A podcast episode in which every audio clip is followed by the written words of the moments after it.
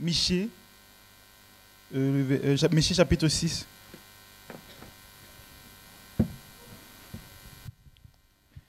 Là, il est écrit, Écoute donc ce que dit l'Éternel. Lève-toi, plaide devant les montagnes et que les collines entendent ta voix. Écoutez le procès de l'Éternel, montagne, et vous, solide fondation de la terre, en effet, l'Éternel a un procès avec son peuple. Il veut plaider contre Israël. Mon peuple, que t'ai-je fait? En quoi t'ai-je fatigué? Réponds-moi. En effet, je t'ai fait sortir d'Égypte. Je t'ai délivré de la maison d'esclavage. Et j'ai envoyé devant toi Moïse, Aaron et Myriam, mon peuple. Rappelle-toi ce que projetait Balak, roi de Moab, et ce que tu lui as répondu. Balaam, fils de Béor, rappelle-toi le chemin de Sittim à Gilgal, afin de reconnaître les bienfaits de l'Éternel. Avec quoi me présenterai-je devant l'Éternel pour m'humilier devant le Dieu très haut Me présenterai-je avec les holocaustes avec les veaux d'un an? L'Éternel acceptera-t-il des milliers de, béliers, des quantités de torrents d'huile? Donnerai-je mon fils aîné pour ma révolte, mon enfant pour mon propre péché? On t'a fait connaître, homme, ce qui est bien et ce que l'Éternel demande de toi. C'est que tu mettes en pratique le droit et que tu aimes la bonté et que tu marches humblement avec ton Dieu. L'Éternel interpelle la ville et celui qui est sage craindra ton nom. Écoutez la menace et que écoutez la menace et celui qui l'envoie. Y a-t-il encore dans la maison du méchant des trésors mal acquis et une, mesure, trop petite et maudite? Est-on pur avec des balances fausses et avec des faux poids dans le sac? Ces riches sont pleins de violence ses habitants profèrent le mensonge et leur langue n'est que tromperie dans leur bouche. C'est pourquoi je te frapperai par la souffrance. Je te dévasterai à cause de tes péchés. Tu mangeras sans te rassasier et la faim régnera chez toi. Tu feras des réserves, mais tu ne les sauveras pas. Et ce que tu sauveras, je le, livrerai à l'épée. Tu sèmeras, mais tu ne moissonneras pas. Tu presseras l'olive, mais tu ne te parfumeras pas d'huile. Tu feras couler le jus de raisin, mais tu ne boiras pas le vin. On respecte les coutumes d'Omri. Excusez, s'il vous plaît. On respecte les coutumes d'Omri et toute la, et toute la manière d'agir de la famille d'Achab. Vous marchez d'après leurs conseils c'est pourquoi je te livrerai à la destruction. Je ferai de tes habitants un sujet de moquerie et vous supporterez le déshonneur de mon peuple. Amen. Amen. Merci Franck. Il n'y a personne qui lit les prophètes exactement comme euh, Franck qui fait. Euh, c'est toujours super. Euh, et je voulais dire merci aussi à Anthony. J'ai changé un petit peu l'ordre des choses ce matin à l'improviste et donc je lui ai demandé de faire certaines choses que je ne demande pas nécessairement aux autres présidents à, la dernière minute comme ça et donc il a très bien géré. Merci, je ne sais pas où il est, Anthony, mais merci beaucoup. En tout cas, euh, bienvenue à l'Église Connexion. Euh, si c'est votre première fois, on est heureux de vous avoir parmi, euh, parmi nous.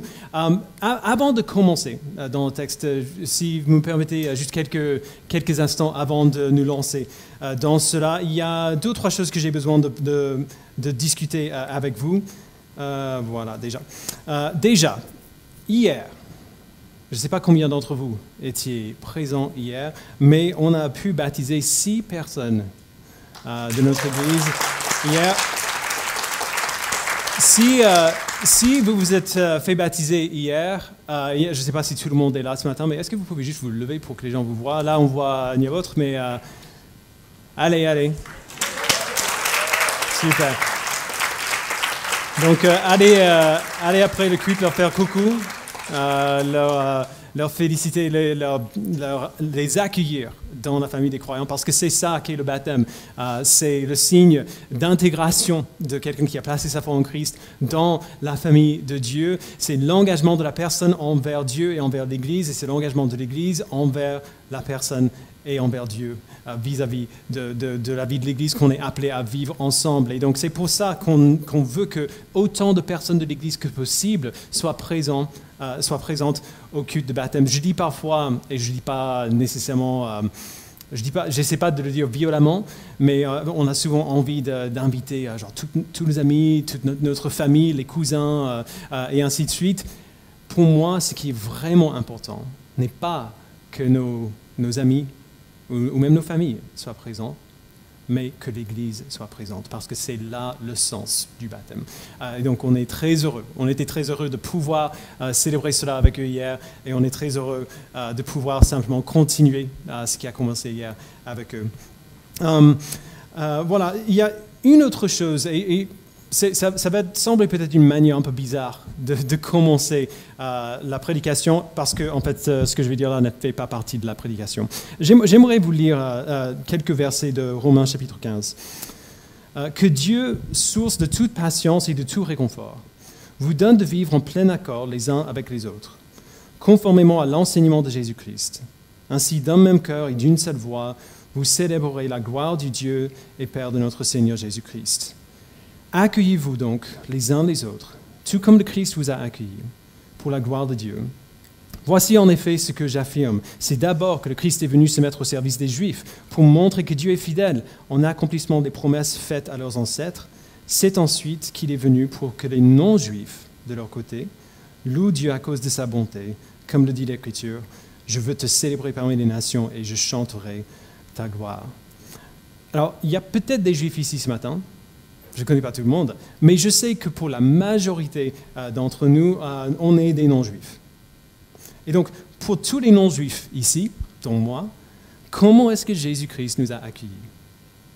Il nous a accueillis en devenant le serviteur de ceux qui n'étaient pas comme lui, les non-juifs, afin que nous voyions la fidélité de Dieu pour accomplir ses promesses et que nous glorifions Dieu pour sa miséricorde. Nous sommes dans ce texte appelés à nous accueillir les uns les autres de la même manière, en accueillant ceux qui ne sont pas comme nous, afin que, Dieu, ah, pardon, afin que nous glorifions Dieu ensemble. Alors, voici pourquoi je dis ça. Récemment, plusieurs personnes euh, ont remarqué quelque chose, sont venues nous voir euh, pour euh, nous en parler, pas, de manière mais simplement avec tristesse et un peu de confusion, qu'est-ce qu'on peut faire? Et leurs remarques euh, n'ont fait que confirmer quelque chose que nous avions déjà euh, également vu. Euh, et, c'est qu'il y a parmi nous de plus en plus une tendance à accueillir des gens qui sont, entre guillemets, comme nous, entre parenthèses, genre des gens qu'on connaît bien, au détriment de ceux qui ne sont pas comme nous, qu'on connaît moins bien. Et le résultat, qui n'est pas intentionnel, j'en suis sûr, mais ce n'est pas moins vrai pour cela. Le résultat, c'est que nous avons vu euh, naître au fil du temps presque comme des, petits clans au, sein de l'Église à l'exclusion de ceux qui n'en font pas partie. Des gens qui, essayent, des gens essayent de s'intégrer dans un groupe de co, ou même parfois simplement dans une discussion, et ils n'y arrivent pas. En partie, c'est de notre faute, et quand je dis nous, euh, je parle de moi, pasteur, nous les anciens. Depuis des années, nous insistons sur l'importance euh, capitale des groupes euh, de communauté. Tout ce qu'Anthony a dit tout à l'heure est absolument vrai. Je ne reviens pas sur ce qu'on a dit jusqu'ici. Nous devons être proches des gens de notre groupe de co. Nous devons avoir, surtout dans une église qui est aussi grande que la nôtre, nous devons avoir un petit groupe de personnes que nous connaissons bien et qui nous connaissent aussi. Mais il y a une sacrée différence entre investir dans un groupe particulier de personnes pour grandir ensemble pour la gloire de Dieu et privilégier certaines personnes à l'exclusion des autres. Ce n'est pas la même chose et les deux choses ne vont pas ensemble. Alors je, ne parle à personne en particulier euh, parce que malheureusement il ne s'agit pas d'une personne ou d'un seul euh, groupe mais de plusieurs. Et c'est pour cela que j'en parle dans ce contexte euh, plutôt que de venir vous voir en face à face en tête à tête. Alors gardez bien ça en tête, ce n'est pas une critique personnelle que je dis, mais il faut quand même le dire. À la lumière de ce passage, de ce que Paul nous dit sur la manière dont Christ nous a servi et nous a accueillis, et, plein d'autres passages aussi d'ailleurs, par exemple toute la lettre de Paul aux Éphésiens, oui, le livre qu'on est en train d'étudier dans nos groupes de co à la lumière de ce que toute la Bible nous dit quand on vient à l'Église en présence de toute la communauté, que ce soit seulement avec notre groupe de co, seulement avec nos amis, ce n'est pas euh, avec nos amis, ce n'est pas normal qu'on reste seulement avec notre groupe de co, seulement avec nos amis. Ce n'est ni normal ni biblique si jamais on est en discussion avec des gens qu'on connaît que ceux qu'on ne connaît pas ne soient pas activement accueillis dans cela. Ce n'est ni normal ni biblique si en semaine, quand on veut faire quelque chose avec d'autres frères et sœurs en Christ qui n'a rien à voir avec le groupe de co, que ce soit seulement le groupe de co qu'on invite à venir avec nous. Ce n'est ni normal ni biblique si on invite le groupe de co à faire quelque chose, qu'il y ait des gens qui font partie du groupe de co et qu'on n'invite pas ce n'est pas à ce type d'exclusivité que la Bible nous appelle. Nous sommes appelés à nous accueillir les uns les autres comme Christ nous a accueillis, de manière qui brasse très large. Euh, euh, il est venu pour les Juifs, oui, mais il est aussi venu pour les non-Juifs. Merci Seigneur. Il a investi dans ses disciples, oui, mais il ne l'a pas fait au détriment des foules qui avaient besoin de lui. Les amis, l'Église ne peut pas se limiter à notre groupe de co ou à ceux euh, qui nous ressemblent. Lorsqu'on vient, ici, se rassemble pour louer, on vient pour toute la famille et pas seulement la famille, euh, entre guillemets, nucléaire de notre groupe de co et de nos amis proches. Lorsqu'on veut sortir avec les frères et sœurs, on n'est pas et on ne devrait pas toujours se limiter au, même petit groupe. Et donc, je vous exhorte avec tout le sérieux que je peux faire Arrêtez de faire ça. Arrêtez de faire ça. faites tous vos efforts pour ne pas privilégier certaines personnes au détriment des autres. De montrer euh, de la compassion à tous vos frères et sœurs autant que cela soit possible, à l'image de la compassion que Dieu vous a montrée en Christ. OK?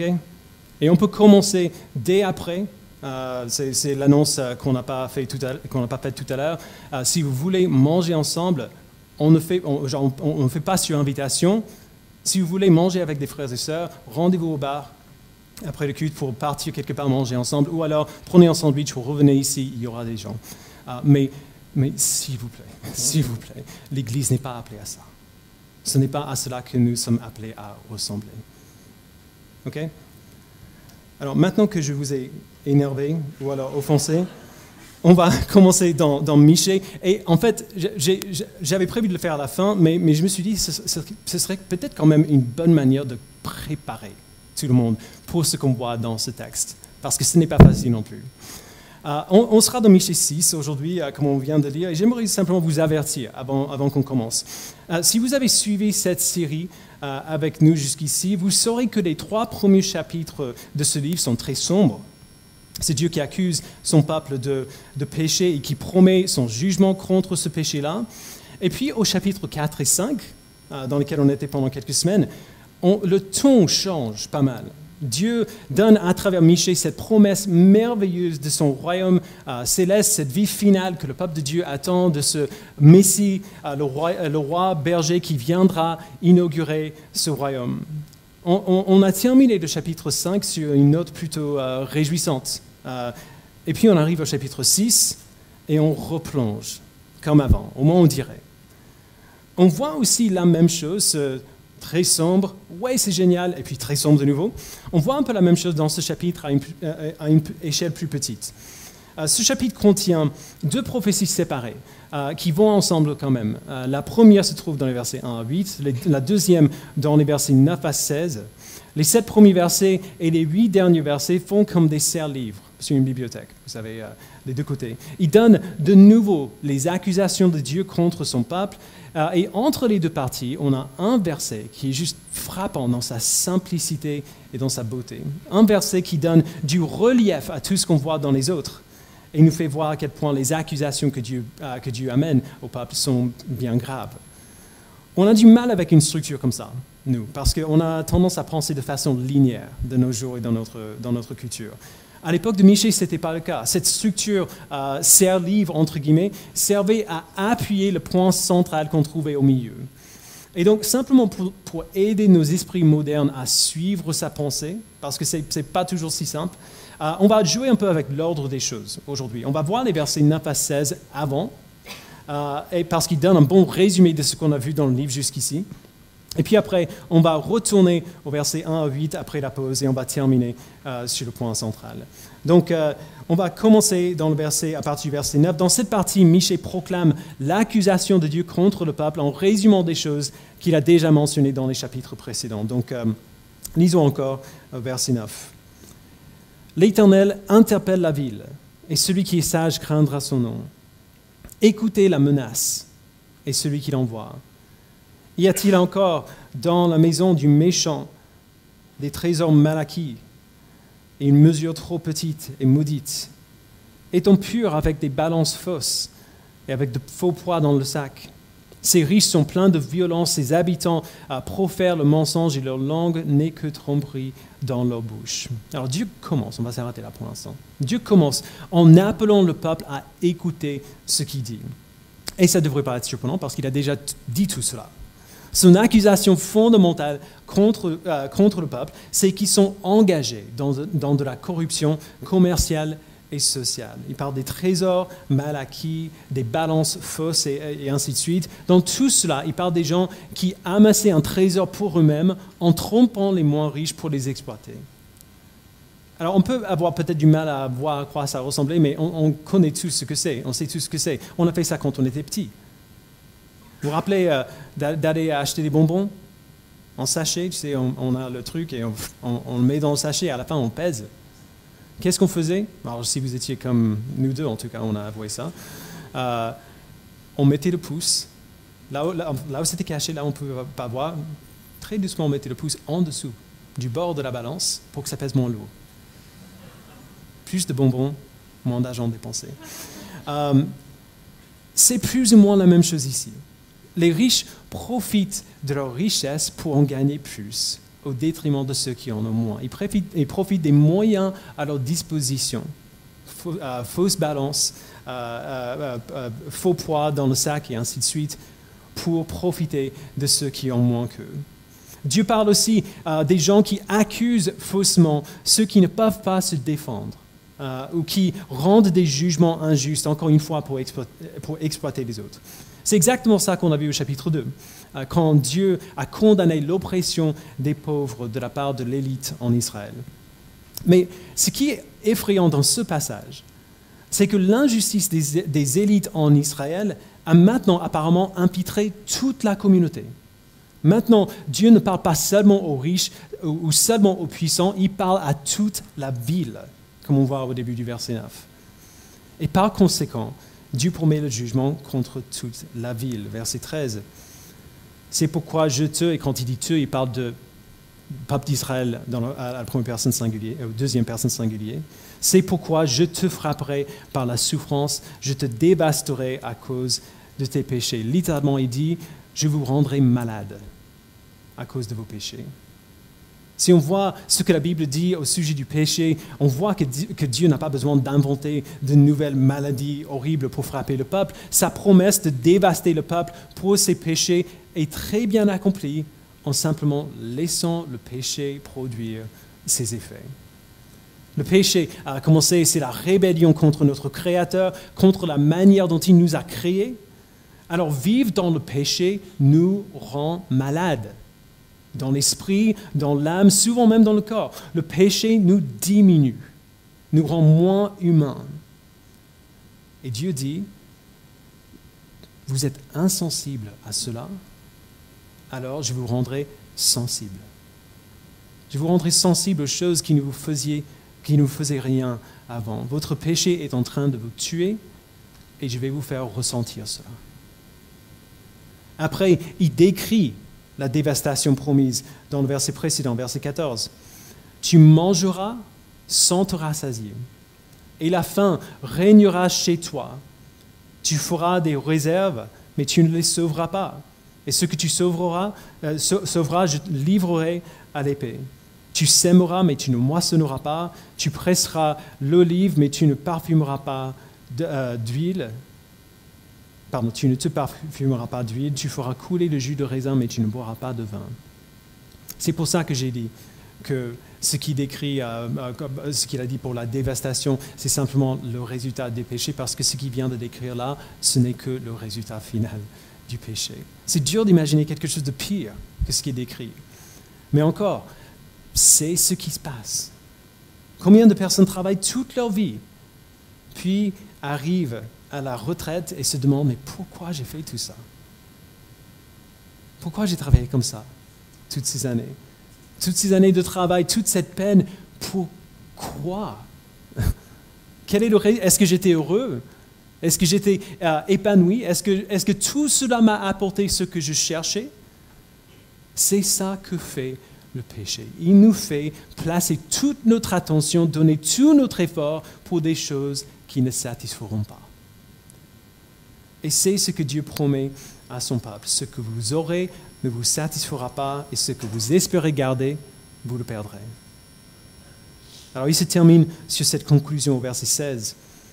On respecte les coutumes d'Omri et toute la manière d'agir de la famille d'Achab, donc deux, deux rois corrompus euh, d'Israël. Vous marchez d'après leurs conseils. C'est pourquoi je te livrerai à la destruction. Je ferai de tes habitants un sujet de moquerie. Et vous supporterez le déshonneur de mon peuple.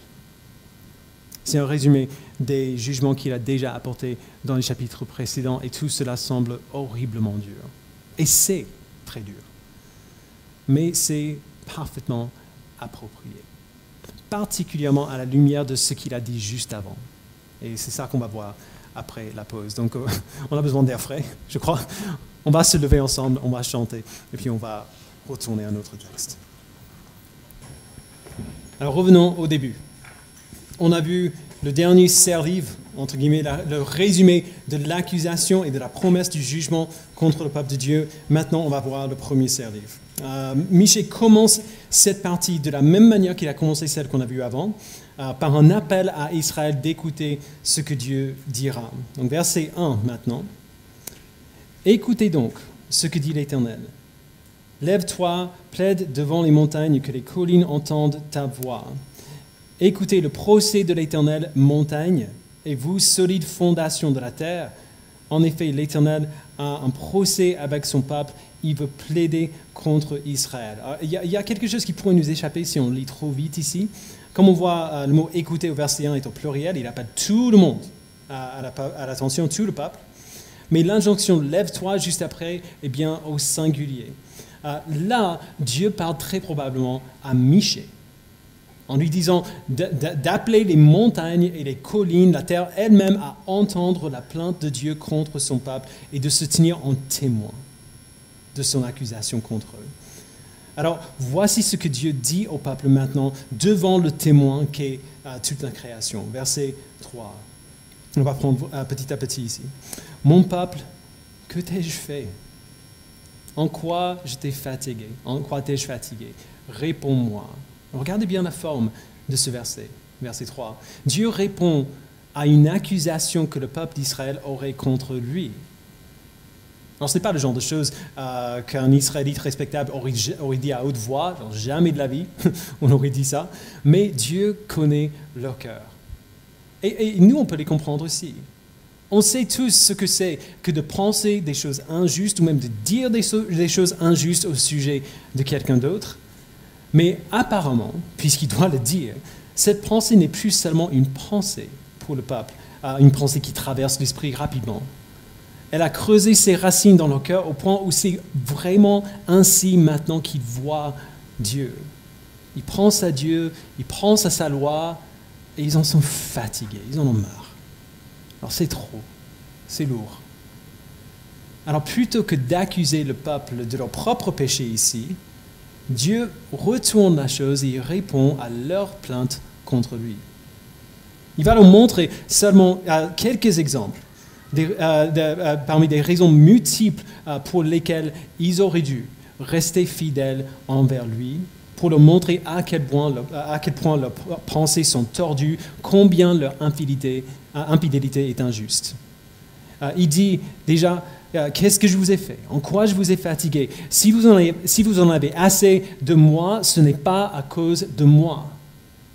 Moi, je vous ai montré de la fidélité constante. Il mentionne d'abord l'exode de l'Égypte au verset 4. Les Hébreux avaient été esclaves en Égypte pendant des siècles. Dieu a entendu leurs cris et leurs prières. Il a envoyé Moïse pour les délivrer. Dieu a œuvré à travers Moïse pour montrer sa puissance. Il les a fait sortir d'Égypte, libérés de l'esclavage. Ensuite, aussi dans le verset 4, il dit qu'il a envoyé devant toi Moïse, Aaron et, et Myriam. Moïse n'était pas seulement celui qui a délivré le peuple d'Israël, il est aussi celui qui a transmis la loi de Dieu au peuple. C'était par Moïse que Dieu a fait comprendre son propre caractère, son intégrité, sa sainteté, afin que le peuple le suive et qu'il lui ressemble. Et donc, en Moïse, on voit la direction de Dieu pour son peuple, à travers sa loi. Euh, Aaron et Myriam, c'était le frère et la sœur de Moïse. Myriam était prophétesse, euh, qu'on voit euh, dans, Exode 15. Elle était prophétesse et une des manières dont elle exerçait son ministère, c'était essentiellement en dirigeant le peuple dans l'adoration vers Dieu après l'exode en Égypte. En Myriam, on voit la célébration de la même force que Dieu décrit au peuple ici. Aaron, euh, à lui, euh, il est devenu le, premier grand prêtre d'Israël. C'était lui qui intercédait devant Dieu dans le tabernacle, qui servait comme le représentant du peuple devant Dieu. À travers le ministère d'Aaron, Dieu a fait que ce soit possible pour le peuple euh, d'être déclaré pur par les sacrifices qu'Aaron a offerts à Dieu pour eux. Alors en lui, on a un moyen d'intercession, de réconciliation, même temporaire, entre Dieu et l'homme. Après cela, au verset 5, Dieu appelle le peuple à se souvenir de comment il les a protégés des, complots d'ennemis étrangers qui, euh, qui, cherchaient à leur faire du mal, comme euh, Balak, le roi de Moab, euh, ainsi que les leaders religieux qui cherchaient à aider ces rois à leur faire du mal, comme Balaam, euh, fils de Béor. C'est une histoire incroyable qu'on n'a pas le temps de, voir en, détail ce matin, euh, mais on, le voit dans le livre de Nombres chapitre 22. Et juste entre parenthèses, si vous ne connaissez pas l'histoire, il y a un moment hilarant avec un âne qui parle qu'il ne faut pas rater. Donc Nombre chapitre 22, si vous voulez le lire. Après, enfin, Dieu parle du chemin de Sittim à Gilead, à la fin du verset 5. Alors, qu'est-ce qui s'est passé sur ce chemin? Beaucoup de choses, en fait. Euh, il parle du voyage que le peuple a fait pour entrer dans le pays que Dieu avait promis de leur donner. Leur entrée dans la terre promise était miraculeuse. À chaque étape, on voit euh, des, batailles gagnées par l'intervention divine, la séparation surnaturelle des fleuves pour que le peuple traverse. Euh, le message de tout cela est très simple. Le peuple a des preuves abondantes que Dieu est un bon Dieu, qu'il est juste et qu'il agit envers eux avec une justice et un amour et une fidélité parfaite. Il leur a montré une patience mais, mais hallucinante depuis des siècles. Les pardonner toujours lorsqu'ils revenaient pour se repentir après s'être rebellés contre lui, mais quand même, le peuple se plaint que Dieu les fatigue. J'en ai marre. Ce serait facile de les juger, mais nous aussi on fait ça. Combien ça nous arrive de trouver l'obéissance à Dieu comme un fardeau qu'on n'arrive pas à porter ou qu'on n'a pas envie de porter? Combien de fois cela nous arrive euh, de, nous plaindre, euh, jamais à haute voix, que c'est juste trop dur? Ce qui me demande, c'est trop. C'est trop. J'arrive pas. Combien est-ce que nous nous désespérons du règne de Dieu sur nos vies plutôt que de nous en réjouir? Mais si on se mettait à faire une liste, et à faire de manière aussi objective que possible, la plupart d'entre nous, on, aurait une liste très longue des manières diverses dont Dieu a montré sa bonté envers nous. Et si vous n'arrivez pas à voir, à imaginer cette liste-là, prenez quelques minutes cette semaine pour lire le psaume 103, qui donne une liste bien détaillée de comment Dieu agit envers nous jour après jour après jour. Voilà votre liste. On a toutes ces preuves que Dieu, sans aucun doute, est pour nous et non pas contre nous, mais quand même, on a le sentiment qu'il est contre nous. Et on se désespère et on se décourage. Alors qu'est-ce qu'on fait quand ça arrive? L'instinct par défaut de nos cœurs, quand on a le sentiment que Dieu est contre nous, c'est d'essayer de, tout ce qu'on peut pour gagner son approbation. On sent qu'on a, besoin de montrer à Dieu, de le convaincre qu'on n'est vraiment pas si mauvais que ça. Alors si, que, si, si seulement il prenait le temps pour apprendre à nous connaître, il verrait que ça vaut la peine de nous sauver quand même. C'est essentiellement ce qu'on voit dans les deux prochains versets, mais de manière extrême. Verset 6. Avec quoi me présenterai-je devant l'Éternel pour m'humilier devant le Dieu très haut Me présenterai-je avec des, holocaustes, avec des veaux d'un an? L'Éternel acceptera-t-il des milliers de béliers, des quantités de torrents d'huile? Donnerai-je mon fils aîné pour ma révolte, mon enfant pour mon propre péché? Alors ici, on voit quelqu'un, peut-être peut un roi d'Israël, euh, on ne sait pas, mais quelqu'un qui se présente devant Dieu avec, euh, des cadeaux, des cadeaux pour gagner euh, sa faveur. Alors peut-être c'est juste une illustration figurative et que personne n'a vraiment dit ces choses. Perso, je pense que c'est le cas. Mais, n'oublions pas que Dieu lui-même a inspiré Michée à écrire cette prophétie. Donc même si ce n'est qu'une illustration, c'est une illustration parfaitement appropriée. Elle montre ce qu'est devenu la mentalité du peuple. Cette figure prend se venir devant Dieu avec des cadeaux, et ces cadeaux euh, deviennent de plus en plus élaborés, extrêmes euh, les uns que les autres. D'abord, il propose des sacrifices, des, holocaustes, euh, c'est-à-dire des sacrifices qu'on brûle sur un feu, comme ce que Dieu a ordonné dans la loi de Moïse. il dit, me présenterai-je avec des holocaustes, avec des veaux d'un an. Genre, est-ce que, est que ça, ça le satisfera? Est-ce que ça, ça suffira? Après, quand il sent que ça, ça ne marche pas, il va plus loin. L'Éternel acceptera-t-il des milliers de béliers, des quantités de torrents d'huile? Est-ce que ça, est-ce que ça le satisfera? Est-ce que ça suffira enfin? Toujours pas Pas de souci, il va jusqu'au bout. Donnerai-je mon fils aîné pour ma révolte, mon enfant pour mon propre péché Voyez, au fur et à mesure qu'il continue, il part de plus en plus loin de ce que Dieu a vraiment demandé de son peuple. Dieu avait ordonné des sacrifices, oui. Donc la première question, euh, ça semble plutôt fondé. Mais après, il continue Dieu avait ordonné des offrandes de bétail, des offrandes de, l'huile par exemple, mais jamais des milliers de bétail, jamais des, des torrents d'huile. Et enfin, ce représentant imite les rituels païens en offrant de tuer son propre fils en sacrifice. Vous voyez, le peuple est parti tellement loin qu'ils ne savent même plus ce à quoi Dieu ressemble. Ils ont oublié qui il est et quelle est sa volonté. Et puisqu'ils ne connaissent pas Dieu, ils présument que Dieu est comme tous les autres dieux païens dont ils ont entendu parler.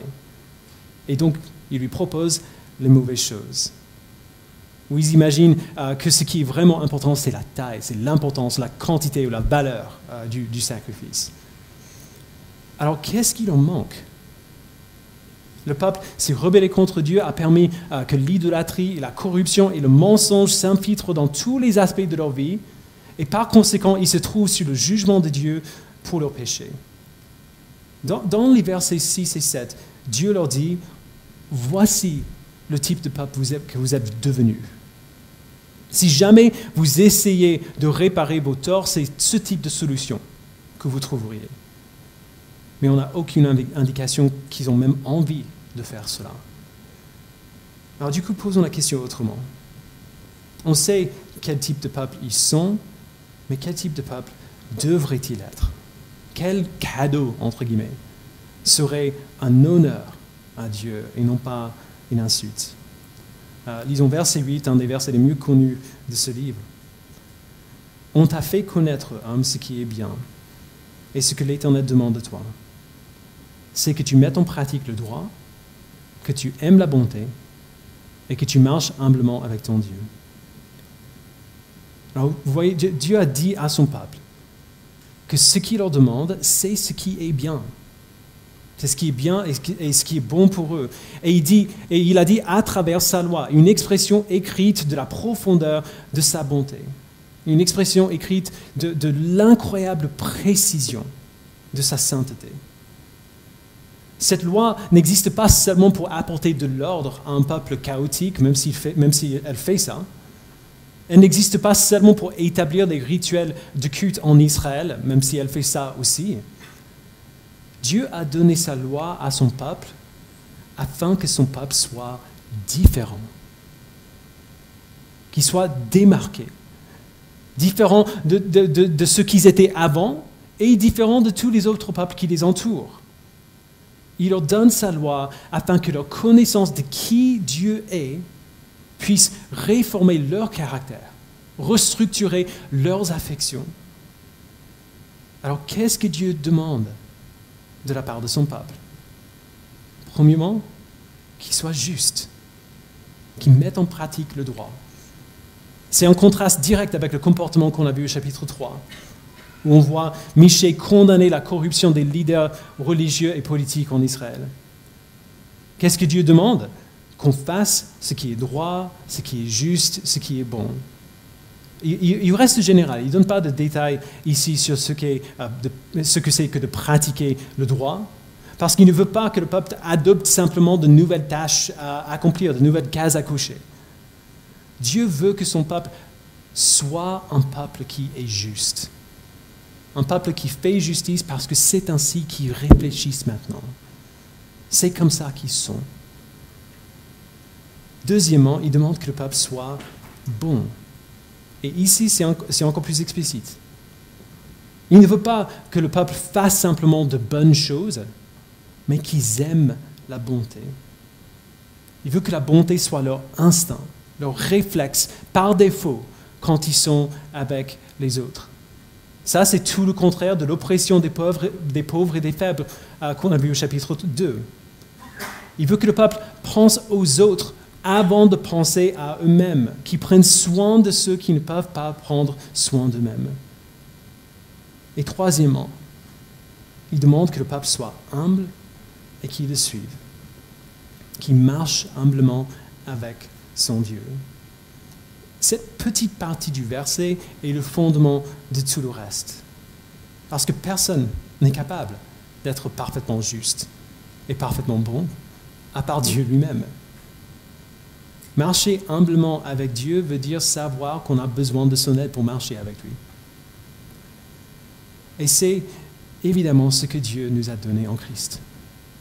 Jésus-Christ est le seul être humain qui a jamais vécu comme ça.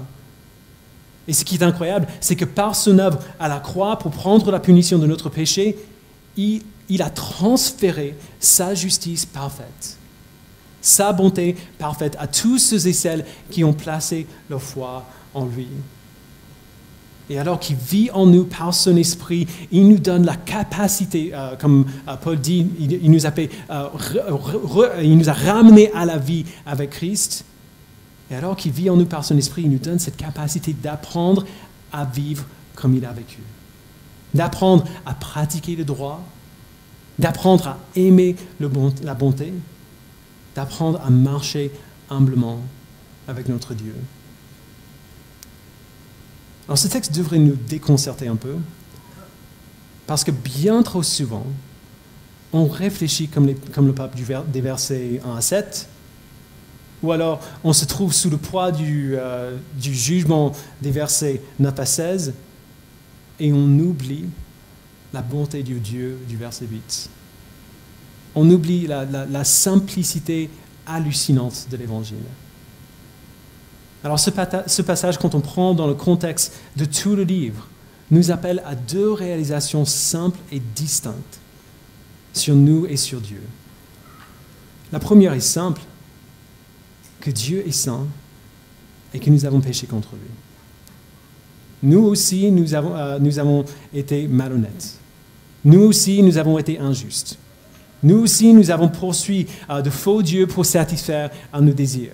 Nous sommes coupables des mêmes péchés que le peuple d'Israël et nous méritons le même jugement.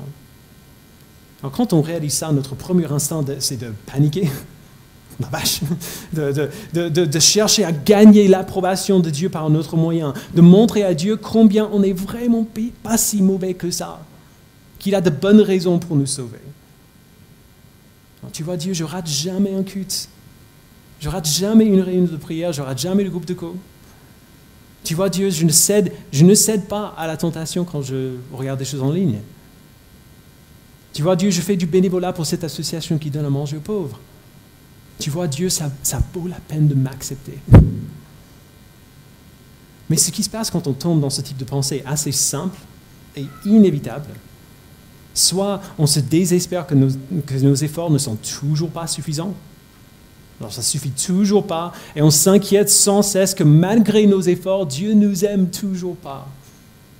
Donc soit ça, soit on est fier de nos efforts, et on considère avec mépris ceux qui ne font pas aussi bien, ou qui ne font pas autant de bonnes choses que nous. Et c'est dans ce sens que ce texte nous appelle à une deuxième réalisation. Et c'est que la seule chose nécessaire pour gagner l'approbation de Dieu, c'est Dieu lui-même. La seule chose nécessaire pour gagner son approbation vient de lui.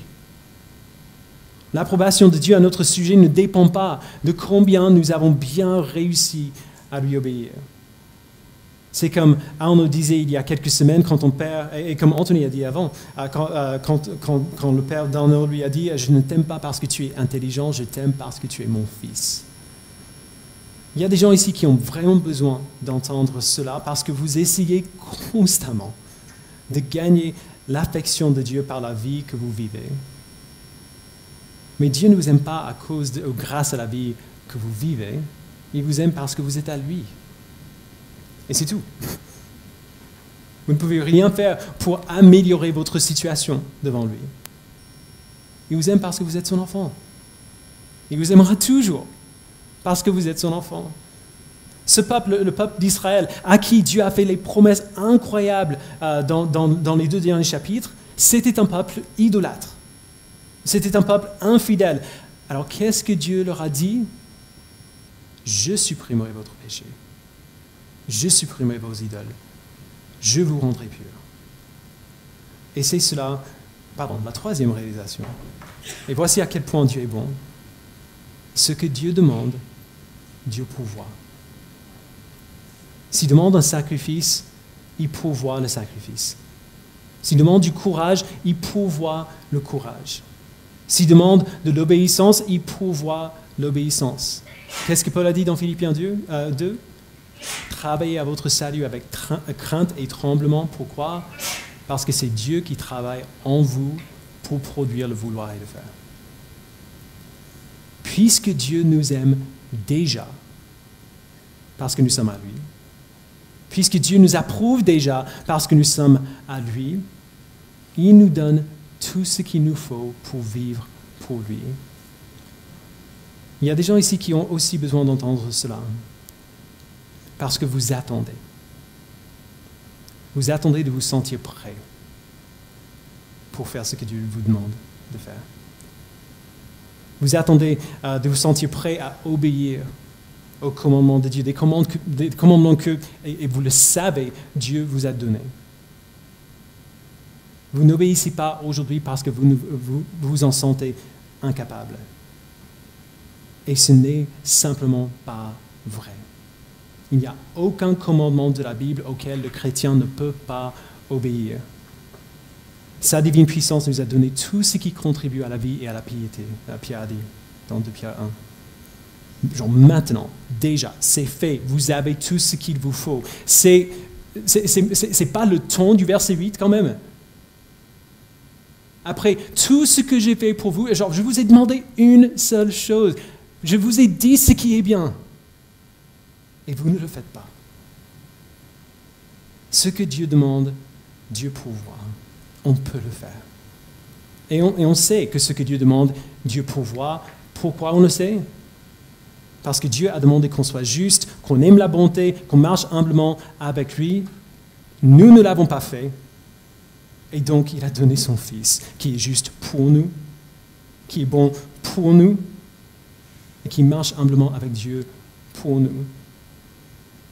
Il nous donne son Fils qui vit maintenant en nous par son Esprit afin qu'il nous apprenne à pratiquer la justice, à aimer la bonté et à marcher humblement avec notre Dieu. Il nous enseigne à le faire et il nous donne ce qu'il faut pour le faire. Ce que Dieu demande, Dieu pourvoit. Et, encore mieux, ce n'est pas seulement que nous pouvons obéir à ses commandements, nous pouvons y, obéir librement. non, non, pas par obligation, mais avec joie, parce qu'il nous a changés. Parce que nous ne sommes plus le même peuple que nous étions. Nous ne sommes plus le peuple des versets 6 et 7. Nous sommes différents maintenant. Et voici ce que nous aimons.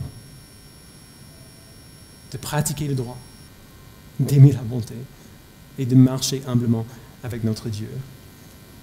On est bien souvent dirigé dans le même sens que le peuple d'Israël. Alors du coup, ce texte qui est dur nous prend par les épaules, nous, fait, euh, nous retourne brutalement et nous pousse dans l'autre sens. Alors écoutons humblement ce qu'il dit. Marchons humblement avec lui et réjouissons-nous de la transformation qu'il opère en nous. Je vous invite à prier.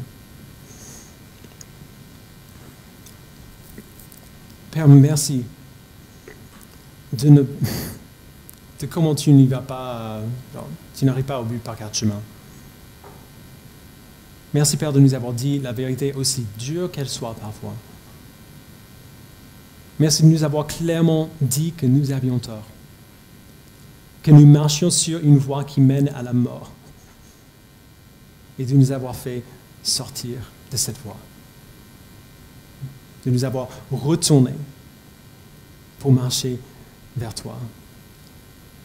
Je prie, Père, que tu nous donnes, que tu nous donnes ce qu'il faut, que tu transformes nos cœurs, afin que nous ne nous sentions pas fatigués quand nous pensons à toi, que nous ne nous lassions pas d'entendre ce que tu nous dis de faire. Mais que nous soyons dans la joie quand on entend tes commandements parce qu'on sait, enfin je sais ce que je dois faire pour vivre heureux, pour toujours, pas juste pour maintenant, mais pour toujours. Aide-nous à prendre plaisir en ta loi, à prendre plaisir en ta bonté, à prendre plaisir en ta direction envers nous. Apprends-nous, Père, à pratiquer le droit, à aimer la bonté et à marcher humblement avec toi, parce que toi seul peux nous aider à vivre ainsi. Pardonne-nous, Père, de nos péchés et aide-nous à marcher vers toi, humblement, avec l'aide de ton Fils et de ton Esprit qui habite en nous. Au nom de Jésus-Christ, nous le prions. Amen.